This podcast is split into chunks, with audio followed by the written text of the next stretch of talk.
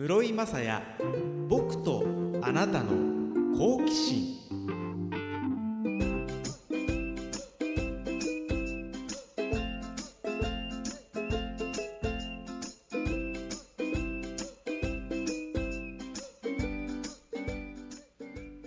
アンニョハセヨハイサイ。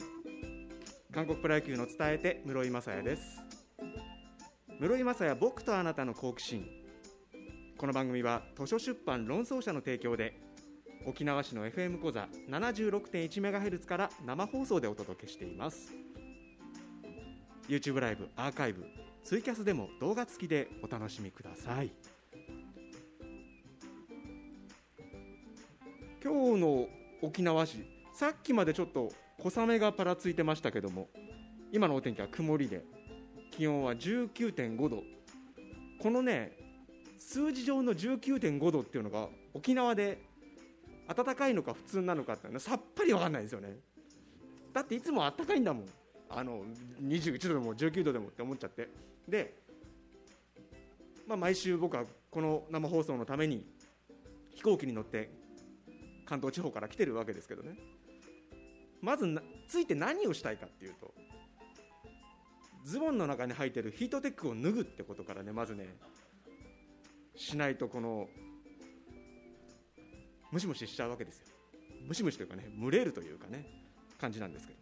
現在の気温は19.5度の沖縄市です。でこの番組でも何度かというかずっとお話をしてきました。路線バスの本がねできたんですよ、まあ、詳しくはちょっと来週お話ししようと思っていてすりたてほやほや。昨日の夕方印刷所さんから届いたものをちょっと今手元に持っていて YouTube だったりツイキャスの方には画面でお見せしてるんですけども。沖縄の路線バスお出かけガイドブックというね。これ僕にとって何冊目の著作なんだろうと思ったら韓国プロ野球選手名鑑自分の方のタイトルを忘れている。選手名鑑観戦ガイド選手名鑑というのが19冊出てて。で韓国プロ野球のコラムの本が1冊。あと全く関係ない交通情報の女たちというのとラジオのお仕事というのが1冊あって。これがね23冊目なんですよね。初めて共著というか、まあ、一緒に書いたわけじゃないんですけど僕が編著者で。編著者っていうのは編集の編に著者、ね、両方やるっていう。でアドバイザーにバスマップ沖縄の主催の八田貝悟さんという方が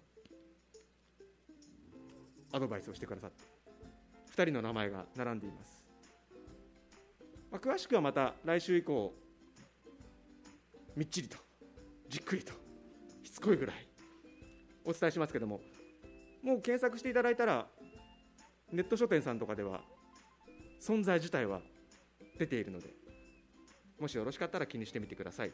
沖縄の路線バスお出かけガイドブックです。この番組は日常のちっちゃな好奇心に関するメッセージをいただいてみんなで共有しようという番組です。ちょっぴり心が豊かになればいいなと思ってお届けをしています。今週のメッセージテーマ。今日11月30日ということでこれにしていました。月末の好奇心。メッセージ頂いてるんで紹介したいと思います。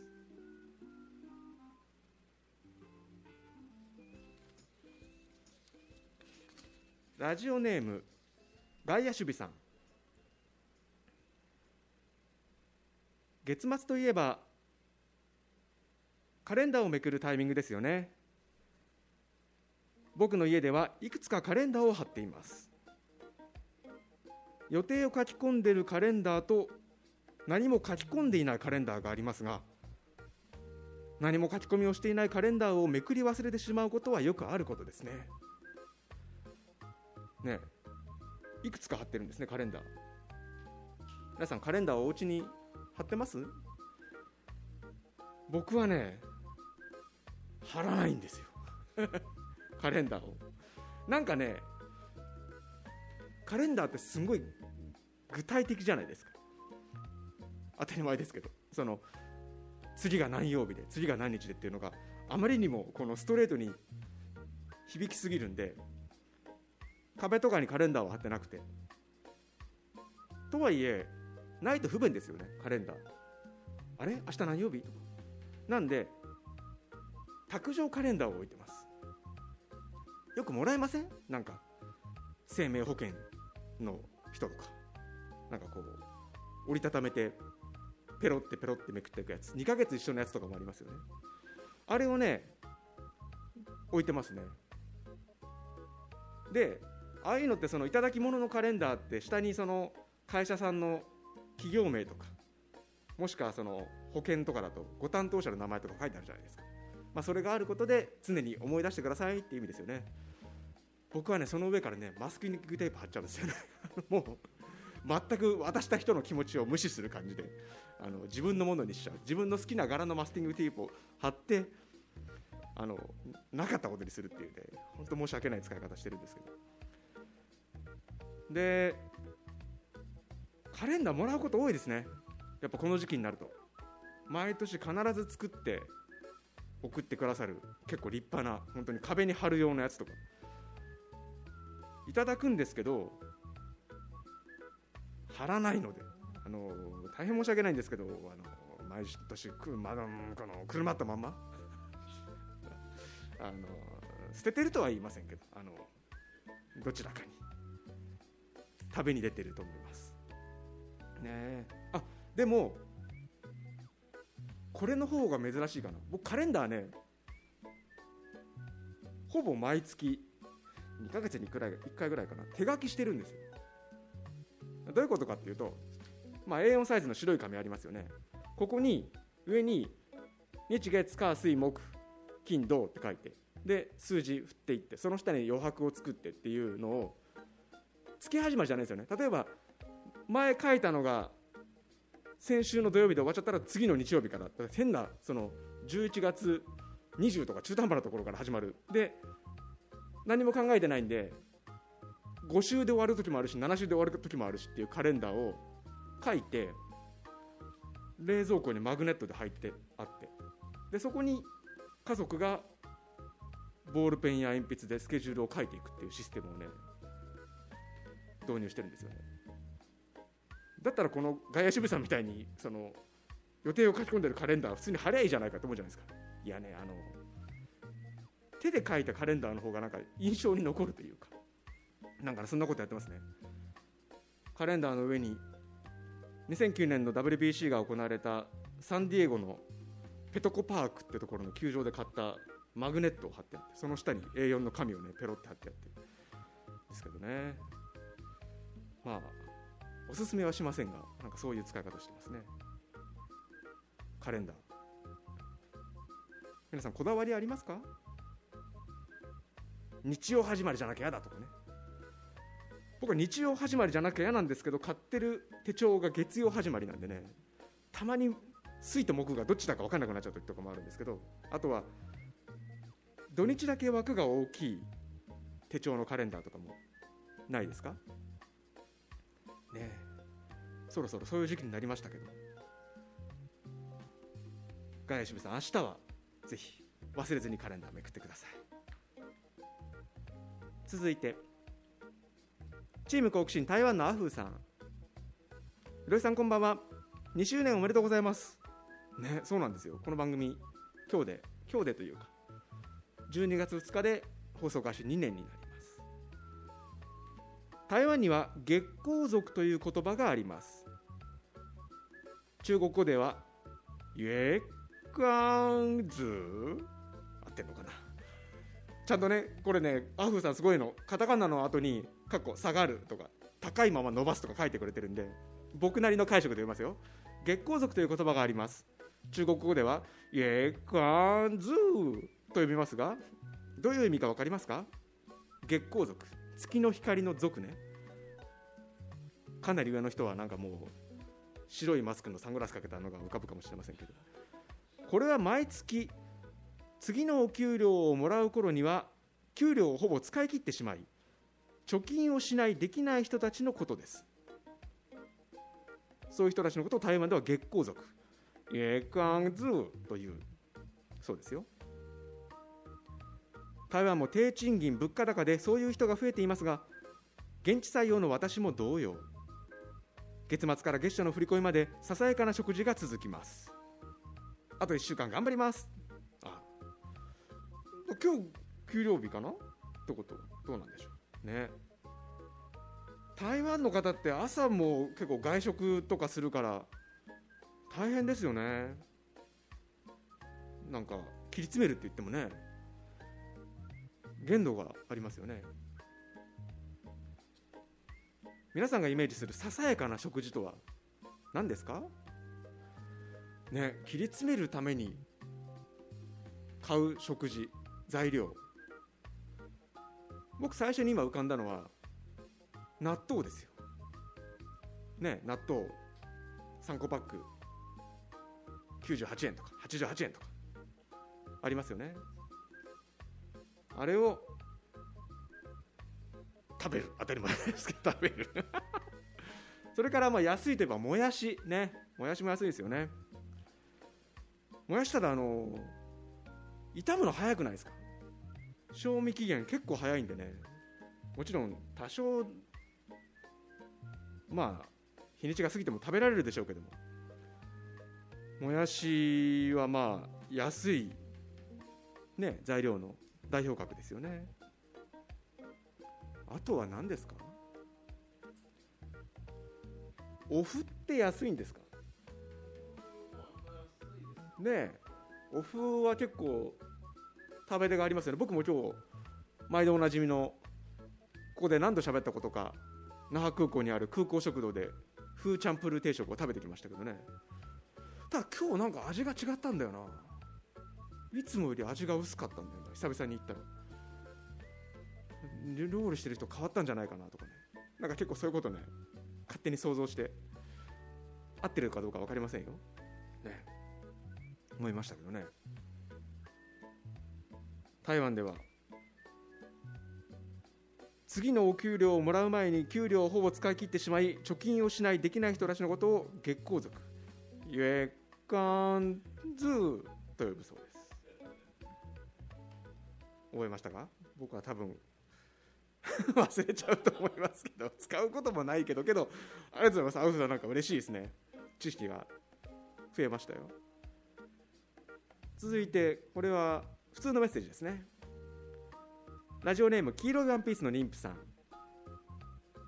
室井さん番組2周年おめでとうございます。ありがとうございます。僕がすっかり忘れてるのでみんな覚えてくださって。ありがとうございます。ボーリング大会やバッティングセンターからの生放送などどんな感じになるのか期待しています。先週ねあの朝の情報番組「マイオアシス」木曜日担当のキクちゃんがゲストで出てくださってスポーツが得意ということでそんな話をしました。ポテチやかりんとうの食べ比べも面白かったので音の出る食べ物もの好奇心もまたいいですね。これからも楽しみにしています。そうなんですよ。リモートでやった時にこの FM 講座のスタジオの中ではまあ感染症の拡大もあって飲食をしながらっていうのは控えてるんでやってないんですけどもリモートの時に自宅で何か音が出るものをやろうと思って最初にやったのがあの家でステーキを焼くっていうね。やってあのジュージューした音が入ればいいな。まあ実際入ったんですけどただこのイヤホンマイクをつけながらフライパンのジュージューした音を聞かせるためにはフライパンに顔を近づけなきゃいけないってことをね全く頭になくてあのすんごい油が顔に跳ねるっていう。ことがありました。それありましたね。それから、えー、ポテトチップスの食べ比べ。パリっていう音ね。片焼きのタイプと薄焼きのタイプで味が違うでしょっていうのと。それからかりんとう。かりんとうはねなんかあのかりんとう協会協会だったかな？組合だったかな？なんかあの方にもちょっと事前にお話を聞いたりして新たな発見がありましたね。かりんとうもこんなに種類があるんだってことも分かりました。ね今度またなんかリモートじゃない時でも音が出るものをここで何かやりたいですね。何がありますかね？音が出る。ねなんかあります？ちょっと、まあ、この間あの先週の放送で菊ちゃんと話した時にバスケットボールフリースロー対決って話をした時にけどバスケットボールって綺麗にシュートが決まると音が出ないねって話になってまあ、ドリブルをすればいいんですけどね。あで調べましたよ。あなんか菊ちゃんがバッティングセンターが市内にありますよ。多分10時過ぎもやってると思いますって言って調べたら10時まででした営業時間。さすがにバッティングセンターは多分ね近隣の方の迷惑もあるので時間延ばしてくださいっていうわけには多分いかないですよね。なので、えー、コザボーリングセンターさんでやるボーリング対決。まずこれをやって2度3度やるかもしれませんけどいきたいと思います。この番組では皆さんからのメッセージを募集しています。メッセージは僕とあなたの好奇心の番組ホームページの投稿フォームかメールでお待ちしています。メールアドレスは k アットマークストライクハイフンゾーンドット JP SNS のハッシュタグは室井好奇心です。YouTube でご覧の方画面の下にも出ています。でこの後なんですけど今日はねゲストの方とお電話でおつなぎしようとしてますんでその方ね今日の夜7時に他局で生放送をやっていて僕もそれ聞いたんですけど。で時間を空けてまたダブルヘッダーという形でご登場いただきたいと思います。この後はゲストの方とおつなぎします。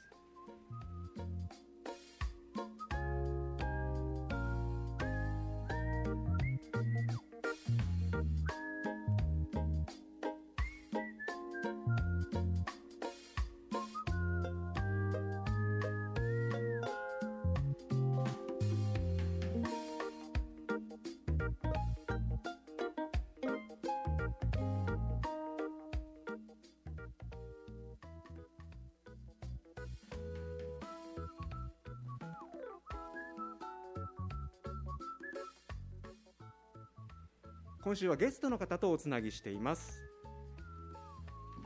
ハート FM 南城の高野シーサーレディオのパーソナリティで MC やリングアナウンサーとしてご活動されている MC ナルトさんです。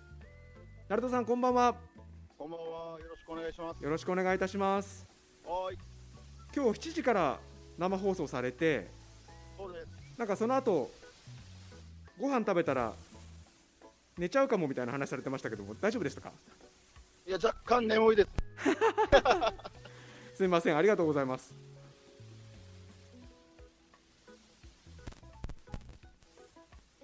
大丈夫かな？あ。大丈夫でしょうか？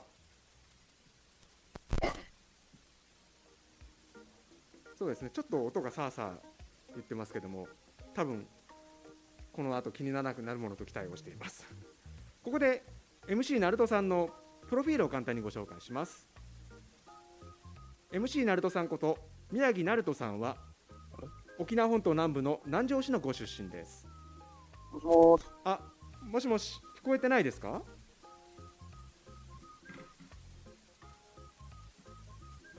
もしもし聞こえてますか？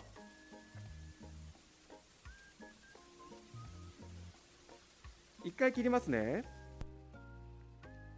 そうなんですよね。これね僕の電話でつなぐとね大体こういうことが起きるっていうのがね定番のようになってるんですけども。もしもし。はいもしもし。あはい引き続き再びよろしくお願いします。あれ聞こえてないですか？あら。そうですね。はい。では、えー改めて MC ナルトさんのプロフィールをご紹介します。MC ナルトさんこと宮城ナルトさんは沖縄本島南部の南城市のご出身です。先日ベイスターズからホークスに FA 移籍したプロ野球選手峰井宏樹選手と幼い時から親交があり峰井選手を全力で応援する番組「高野シーサーレディオ」のパーソナリティを務めていらっしゃいます。また沖縄初の金網の総合格闘技イベント GFC のリングアナウンサーやイベント MC などのご活動もされていらっしゃるんですね。でこの MC ナルトさんとなんでお話ししようかなと思ったかっていうと去年おうちで沖縄ラジオで南国気分沖縄コミュニティ FM 全19曲19曲ガイドブックって本を出したんですけどもその中で紹介をさせていただいてでプロ野球のね、まあ、僕専門が韓国のプロ野球の仕事をしているのでプロ野球の選手に特化した番組をずっとやってらっしゃるっていうのはすごいなと思って一度お会いしてお話ししたいなと思ったんですけども今回その峰井選手が FA でチーム変わったということでちょっとこのタイミングでお話ししたいなと思って今回ご連絡をさせていただきました。ナルトさんすいません。大丈夫です。はいありがとうございます。よろしくお願いします。今ちょっとプロフィールをご紹介させていただきました。ありがとうございます。はい。で峰井選手が FA 移籍今回されましたけれども、はい。まずそのお知らせを聞いてどう思われましたか？いろんな、は、あのー気持ちにはなりましたけど、もしかしてそっち何かこの放送のがなんか流れてたりしてますか？してないですか？してると羽打ったりすることが。あ、本当ですか？はい。どうしよう。かな。大丈夫ですか？外にちょっと出てみましょうか。はい。今聞こえますか？はい大丈夫です。はい。はい。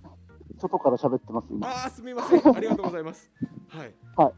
えっと、まあ、いろんな情報ありましたけど、はい。はい、あのー長年、プロ野球選手として続けてきて、はい、はいあのー得た権利なので、うん。FA 権というのは、そうですね。はい、あのー本当に嬉しい限りですね。ここでその峰井宏樹選手という方がどんな選手なのかというのを知らない方のためにちょっとご紹介をしますと、はい、1991年生まれの31歳のキャッチャーです、はい沖縄尚学高校からアジア大学を経て2013年のドラフト3位でベイスターズに入団しました、はい。9年目の今シーズンは自己最多の93試合に出場。そして、国内 FA 権を取得して行使した結果ホークスへと移籍が決まったというキャッチャーそうですね。はい、でベイスターズにいた時には番組が浜のシーサー情報局だったじゃないですか。そうです、そうです。本当にまさに今日の放送からタイトルが変わったんですよねそうなんですよ。もう、あのー移籍決まってるんで、正式に発表になったんで、もう、あの、早めに、番組を、番組名を変えようじゃないかということで、はいはい、あのー、高野シーサーレディオという番組で、再出発という形になってます。これタイトル何かいくつか他にも候補とかってあったんですか？そうですね、やっぱりあの、高野シーサーを使うか使わないかっていうのもありましたし、はい。はい、あのーでも一応本人の方にも確認して、うん。はい、あのーホークスの方でも高野シーサーで使っていくみたいですっていう話してたので、それでもう、じゃあ、一応リスナーの皆さんにもアンケートを取ったりして、はい。はい、決めました。ねあの今までは浜の場所の後にシーサーで今度は鷹のシーサーで両方なんか動物というかそうでなんかちょっと悩むところではありますよね。そこも確かに悩みました。はい。はい、で本当にねあのリスナーの方から、はい。インスタグラムで募集したりすごくそのお聞きの方との交流の多い番組ですよね。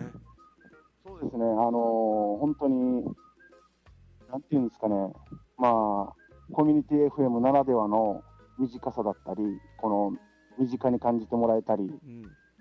あとは本当に峰井選手の人柄で、あのーなんでしょう、野球、この峰井選手に関する質問を、自分を番組通して、はい、あのーまた返事ができるっていうシステムになってるので、はいよりプロ野球選手を身近に感じることができるんじゃないかなと思います。ね、だって峰井選手に質問があって募集してちゃんとそれが返ってくるっていうのはすごいですよね。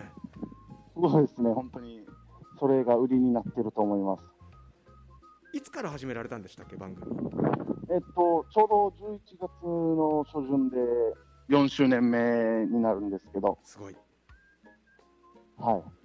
そもそもその鳴門さんと峰井選手っていうのはご縁っていうのはいつからなんですか、あもう、幼少期、小学校ぐらいから、はい、あのー近所だったので、はい、本当に自宅、実家同士が、うーん。それでもう本当に普通にいつも遊んでるって感じですね。そんな関係です。そういう小さい頃から知っているはい。仲間がプロ野球選手になるってどういう気持ちなんですか、い。や、でも、あのー本当に、峰井選手のお父さんも、はい。あの野球、少年野球のコーチ監督をされていて、うん。で、お兄さんなんかもとても上手で、うん。で、その中で峰井選手がやっぱり育ってきて、本当に昔から野球に対して真面目だったので、はい、はい。あ不思議ではなかったですね。あじゃあもう小さい頃からああ多分プロ野球選手になるだろうみたいなところで見てたし、ね。実際に本当に夢をつかんだっていう感じなんですね。そういう話も、はい、あの中学校の時とかもう、ん。やっぱり、はい、あの九州大会など行っても、対戦した相手の監督さんから、やっぱりお褒めの言葉というか、おもうプロ野球に君は君みたいな子が行くんだよと、ーうんはい、なんか言われたって言ってましたけど、峰井選手っていうとあの声がハスキーなことでも知られてますけどっていうのもおかしな状況ですけど、ねはいはいは子供の頃からそんな感じなんですか？い、いや、子供の時は結構、高い声出してましたね。はい。いつ頃からこの声変わりというか編成あのなんか変わってったというか、あー中学、高校ぐらいかなと本人は言ってたんですけど、はいでも自分たちからすると、それが普通だったので、あはい、まあ一緒にね違和感は成長していきなかますからねったですけど。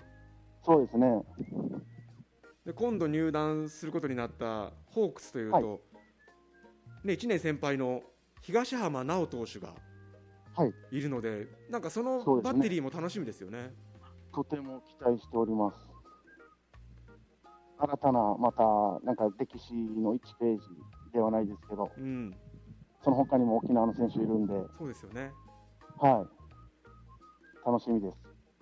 この番組お届けしているのが FM コザのスタジオなんですけども、はいはい、コザにはコザ出身のオリックス・バファローズの比嘉元樹投手がはいはいはいはちょっとね個人的にはこの比嘉投手とはい。峰井選手の対決をねい、はい、見たい。そしてその見た後にまたはい。鳴門さんにゲストで出ていただいてその対戦について語るとかね。そうですね、いいですね、ね楽しみで投手も本当に日本シリーズもうん。フル回転してましたんで、そうですね。はい、素晴らしかったです。本当ベテランですけれどもそれを感じさせない活躍を続けてますね。はい、まあ、ちょっと一つだけ残念なのはあのホークスのキャンプ地が沖縄じゃないっていうことがちょっとねあのそうなんですよ、2月の楽しみが減っちゃったなって感じはしますけどね。そうなんです、そこですよね、ちょっとみんなで誘致しませんかって。話ですけどね、まあ、ちょっとあの話前後しますけど今年はあのベイスターズ、セルダースタジアムで公式戦ありましたよね。ありました、ちょうどあれ水曜日もありましたもんね。ありましたね、あの時は、えー、と確かはい。成田さんも火曜日は見に行って水曜日は生放送されたんですよね。そうです、そうです。ねいや僕はい。あれ聞いてて、そのなんか手違いでその峰井ファミリーが座席がジャイアンツ側だったっていうお話がちょっとそうなんですよ。面白かったんですけどそうなんですよ。面白かったですね、やっぱり。はいなんか、はい。やっぱ球場に行くとワクワクしますし、はいそういう、なんでなんて言うんでしょう、アクシデントとかもちょっと面白かったり。いいですね前向きでいいですね。はい。楽しいです。FM 小座からお届けしている室井雅也僕とあなたの好奇心今日はハート FM 南城の浜野シーサーレディオのパーソナリティで MC やリングアナウンサーとしてご活動されている MC ナルトさんとおつなぎをしています。でそのラジオのパーソナリティ以外にも本当にあの、MC のご活動をされていらっしゃいますけれどもそもそもそういった何かおしゃべりをするってお仕事をされようと思ったきっかけとかっていうのはどういったタイミングでしょうか？あそれはあのまあ、自分、えー、と普段は福祉関係の仕事をしてるんですけど、はい。あの普段から小さい頃からなんか喋るのがとても大好きで、ん。人前に出るのとかも好きだったので、何かやってみたいなという気持ちはあって、はい。はい、すると、まあ、たまたま職場関係の方で、こういうラジオ局を知ってる方がいて、はい、はいあのコミュニティ FM を紹介してもらって始まった感じですね。なんか福祉関係のお仕事をしてるっていうのちょっと分かる気がします、すごいあ、本当ですか？や優しいじゃないですか。おお話がおしゃべりが。丁寧だし、あ本当ですか、はい、いや僕最初その、はい。浜野シーサー情報局っていう番組でで、はい。峰井選手の先輩でっていうか結構なんか地元のなんか結構オラついてる系のなんかそのなんかオラついてる系っておかしいななんか結構なんかいかつい人がやってるのかな。しかも名前が MC ナルトだしと思ってたらはい放送来たらはいすごい丁寧でソフトで優しくてはい。ちょっとそれでびっくりしちゃったんですよね。そしたらやっぱりなんかそういう人のためにというかなんかそういうお仕事をされてるんですね。そうですね、これもたまたまというか、なんかはい。ご縁で、はい、もうこの今の仕事してるんですけど、はい。本当にだから、えーっと、自分という人間はうん。縁がないと、ここまでできてないんじゃないかなと思いますね、周りに感謝です。素敵ですね。いえいえ、そしてあの先ほどもちょっとごかご紹介しましたけれども、はい。リングアナウンサーとしてご活動もされてますけれども、このはい沖縄発金網の総合格闘技イベント GFC というのはどのような団体でどのようなイベントをしているんでしょうか、えっと、これが、えー、5、6年前に立ち上がりましはい。立ち上げまして、で最初、自分は関わってなかったんですけど、はい。あの南城市で開催するよっていう話になりまして、ほそれでちょっとあの、はい、あの初めて関わった形になって、そこであのリングアナウンサーをさせてくれと、うはい。はい、あの次回から僕させてくださいということで、代表の方に直談判して、ほはい。まあ、あのこの代表の方が沖縄でこういう世界レベルの格闘技を広めたいということで、うはい。はい、あの本当に金網で作ったゲージなんですけど、トラックで運ぶ、はい、いいですね。このアマチュア大会ですね。迫力がありそうですね。そうですね、そこからプロになってる選手も何名かいるんで、あとはレベ他ルは上がのってきてます。格闘技大会のリングアナウンサーとかもされて同級生が選手でいらっしゃるんですか？そうです、あのー10月の下旬に行われたディープという、はい。普段は東京メインでやってる、はい、格闘技団体があるんですけど、はいそちらの方もこの GFC の関係者を通して、はい、あのーディープのリングアナウンサーもさせていただきました。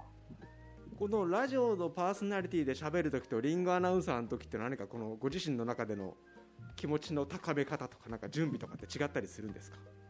そうですね、やっぱり、あのーまあ、シャツをつけたり、はい。あとは蝶ネクタイをつけたり、うんでやっぱり、なんですかね、徐々にボルテージを上げていく感じになるので、はい。であと名前の呼び方だったり、うん。間の取り方がまたちょっと独特なものがあったりしますね。ねえなもうリングアナウンサーのあの一声でねうわーって盛り上がりますもんね。あそうですね、やっぱりそこが一番、はい、自分でも意識してますね。う。ん。今後のナルトさんの野望であったり何かこんなことしてみたいなとかありますか？そうですね、あのーやっぱり日本国内で一番でかい総合格闘技団体といえばライジンなので、はい。ライジンの方にもいつかは、はい、何かチャンスがあれば、リングアナに出てみたいですし、はい。はい、あとはやっぱりこのコミュニティ FM の良さっていうのをもっともっと広めて、いろんな、はい。あのー場面で使えるよっていう防災の意識もうん。高まるし、で、地域の輪ももっと広がるよっていう、はい、ことを伝えていきたいですね。あ人と人のとのつながりを。ハート FM 南條さんのスタジオってサテライトスタジオでイはい。オンモール、えっ、と大里南條はい。そうです。のね、あのお店の中にあってすごく前にちょっとフードコートみたいなのもあってね、はい。あの見られるので明るいですし雰囲気いいですよね。そうですね。最初はなかなか慣れなかったんですけど、それは見られることにってことですか？そうですね。もう今では同級生がたまたま買い物がてら見に来たりとか、知り合いが通るので、はい。そういうのも楽しくさせてもらってます。ぜひぜひ皆さんもスタジオ本当見られますんでね。行ってみてください。特に水曜日の夜7時でしたら成田さんいらっしゃいますよはい、ここでちょっと番組のご紹介をします。MC ナルトさんがパーソナリティを務める峰井宏樹選手全力応援番組「高野シーサーレディオ」は毎週水曜日の夜7時からハート FM 南城で放送しています。南城市内または近隣では FM77.2MHz そしてスマホアプリのリスラジでハート FM 南城を選択すれば世界中どこでも本当に僕も今日昼間リスラジで聞いてたんですけども昼間じゃない夜か、はい。世界中どこでも聞くことができます。ちなみに高野シーサーレディオは土曜日の午後2時にも再放送してますんで。水曜日聞けない方は土曜日の再放送もぜひチェックしてみてください。はい。ありがとうございます。いやーあのずっとお話したかったんで今日は良かったです、はい。嬉しかったです。ありがとうございます。あこちらこそありがとうございます。あのまた本の方でも取り上げていただいて、ありがとうございます。あのね先ほどのオリックスの比嘉元樹選手もそうですけど、なんかまたいろいろと一緒にやらせてください。はい、ぜひこちらこそよろしくお願いします。どうぞまたよろしくお願いします。はい、ありがとうございます。今日はハート FM 南城の高野シーサーレディオのパーソナリティで MC やリングアナウンサーとしてご活動されている MC ナルトさんとおつなぎしました。ナルトさんありがとうございました。ありがとうございました。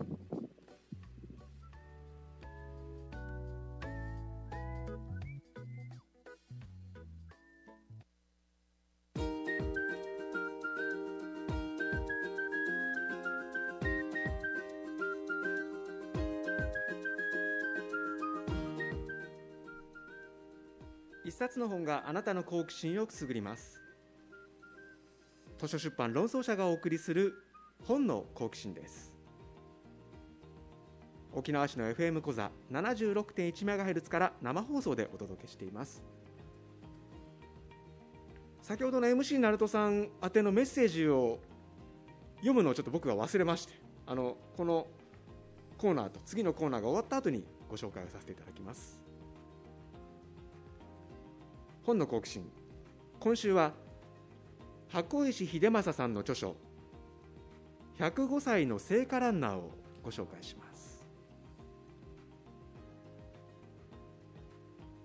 昨年夏に行われた東京オリンピックで聖火ランナーを務めた大正5年生まれ105歳の箱石失意さんの人生を長男の秀正さんが綴った一冊です。筒井さんは14歳で東京の理髪店に就職。太平洋戦争の疎開のためふるさとの栃木県に戻り理髪店を営みながら2人の子供を育て上げました。筒井さんのご主人で秀政さんのお父様は旧満州で戦死。本の前半では戦中戦後に激動の体験を重ねた筒井さんの歩みが記されています。本の後半では聖火ランナーを引き受けた筒井さんが日々続けたトレーニングと聖火ランナーを務めた当日の様子を振り返っています。聖火ランナーを務めた当日はお天気はあいにくの雨。しかし筒井さんは見事に走り遂げました。105歳の筒井さんは現在も現役の理容師としてご活動をされているそうなんですね。表紙には雨の中レインコートを着て聖火のトーチを持つ身長137センチって言ったかな。すごい小柄なんですよね。筒井さんとその横で伴走者としてこの本の著者でもあるご長男の秀政さんが沿道の人たちに手を振っている写真が載っています。そして帯にはギネス世界記録目前と書いてありまして筒井さんが美容室でお客様の顔剃りをしてらっしゃる。いやすごいですよね。これ手先が器用っていうかもう本当に現役でらっしゃるってことですもんね。ぜひこのお母様と著者の秀松さんの二人三脚を綴ったこの一冊ぜひお読みいただければと思います。箱石秀政さんの著書「105歳の聖火ランナーは」図書出版論争者の発行で定価1500円プラス税で発売中です。書店さんの店頭やアマゾンなどのネット書店図書出版論争者のホームページ論争商店からもお求めになれます。今週は105歳の聖火ランナーをご紹介しました。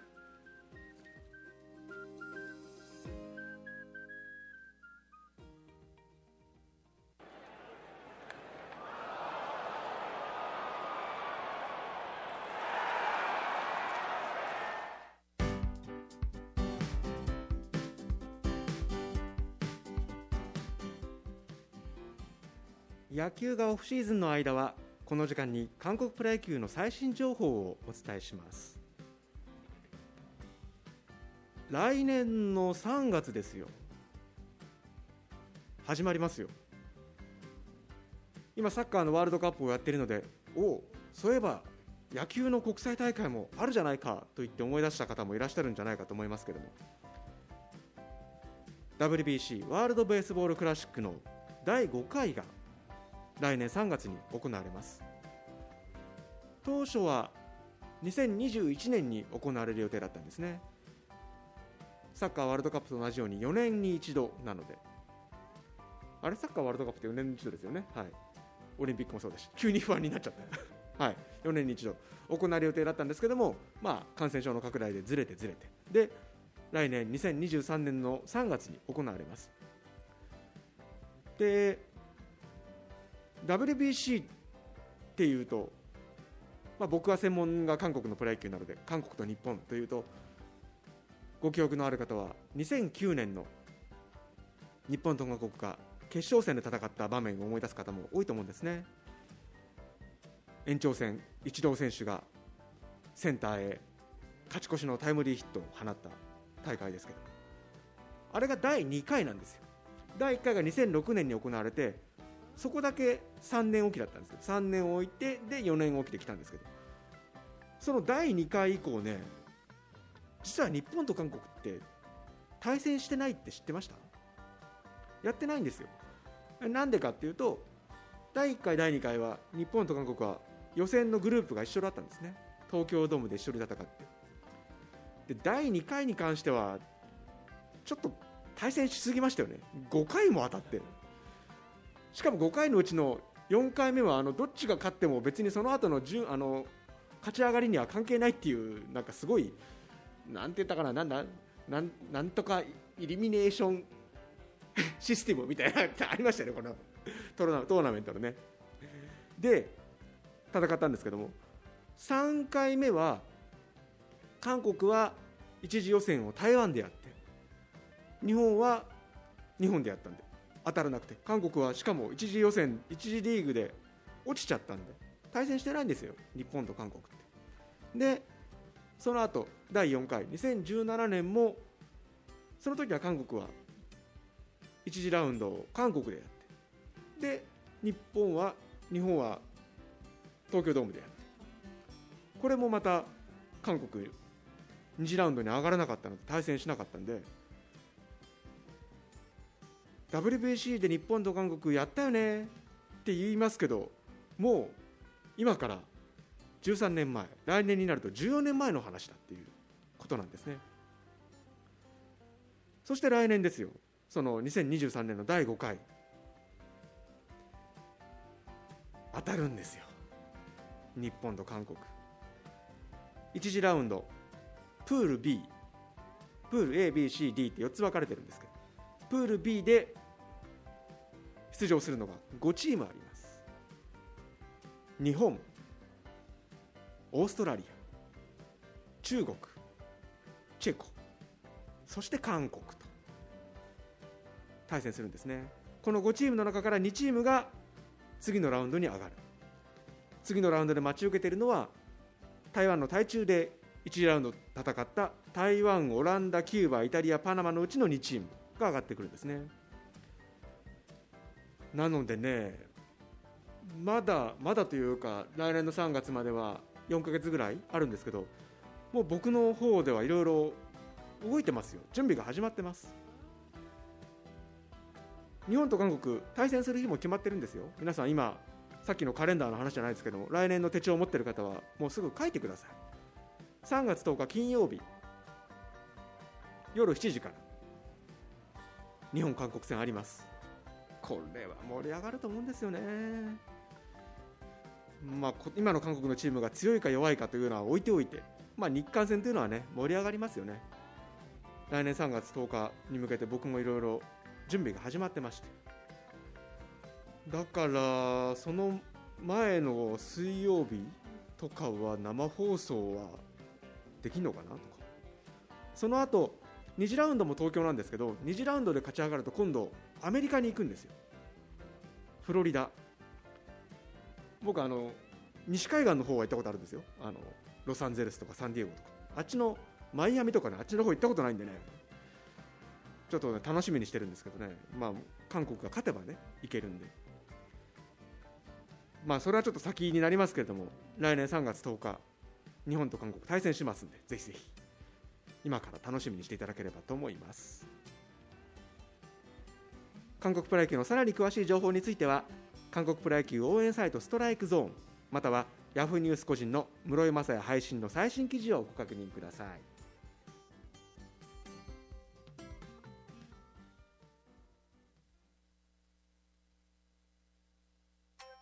室井雅也僕とあなたの好奇心「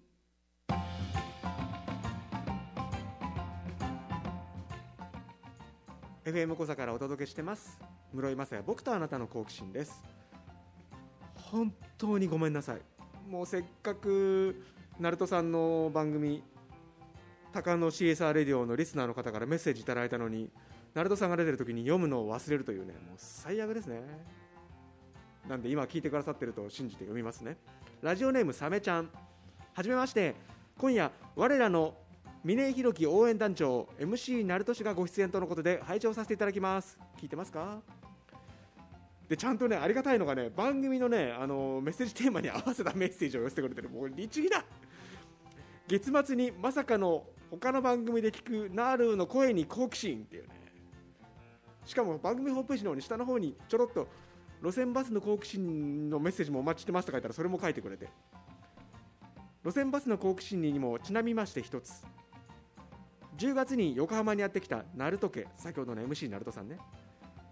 観光の際に路線バスを利用したところ可愛い愛娘ちゃんの降車ボタンへの好奇心降りるボタンね。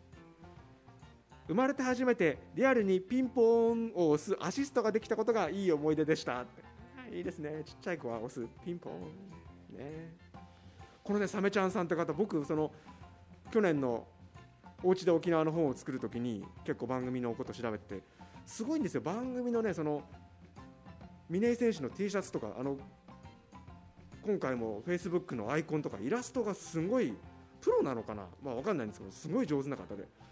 いやね本当今日の番組でも鳴門さん言ってましたけども才能に惚れるというか羨ましいなというかね思いました。サメちゃんさんはね多分ベイスターズファンだと思うんですけども峰井選手の移籍とともにホークスもこれから見るんでしょうね。ね。また楽しみなシーズンになるといいですね。この番組では皆さんからのメッセージを募集しています。メッセージは僕とあなたの好奇心の番組ホームページの投稿フォームかメールでお待ちしています。メールアドレスは k アットマークストライクハイフンゾーンドット JP SNS のハッシュタグは室井好奇心です。YouTube の方画面の下に出ています。この後11時からは吉本沖縄の芸人さんが日替わりで登場する Tonight5 水曜日はハイビスカスパーティーゆかさん千秋さんのお二人です。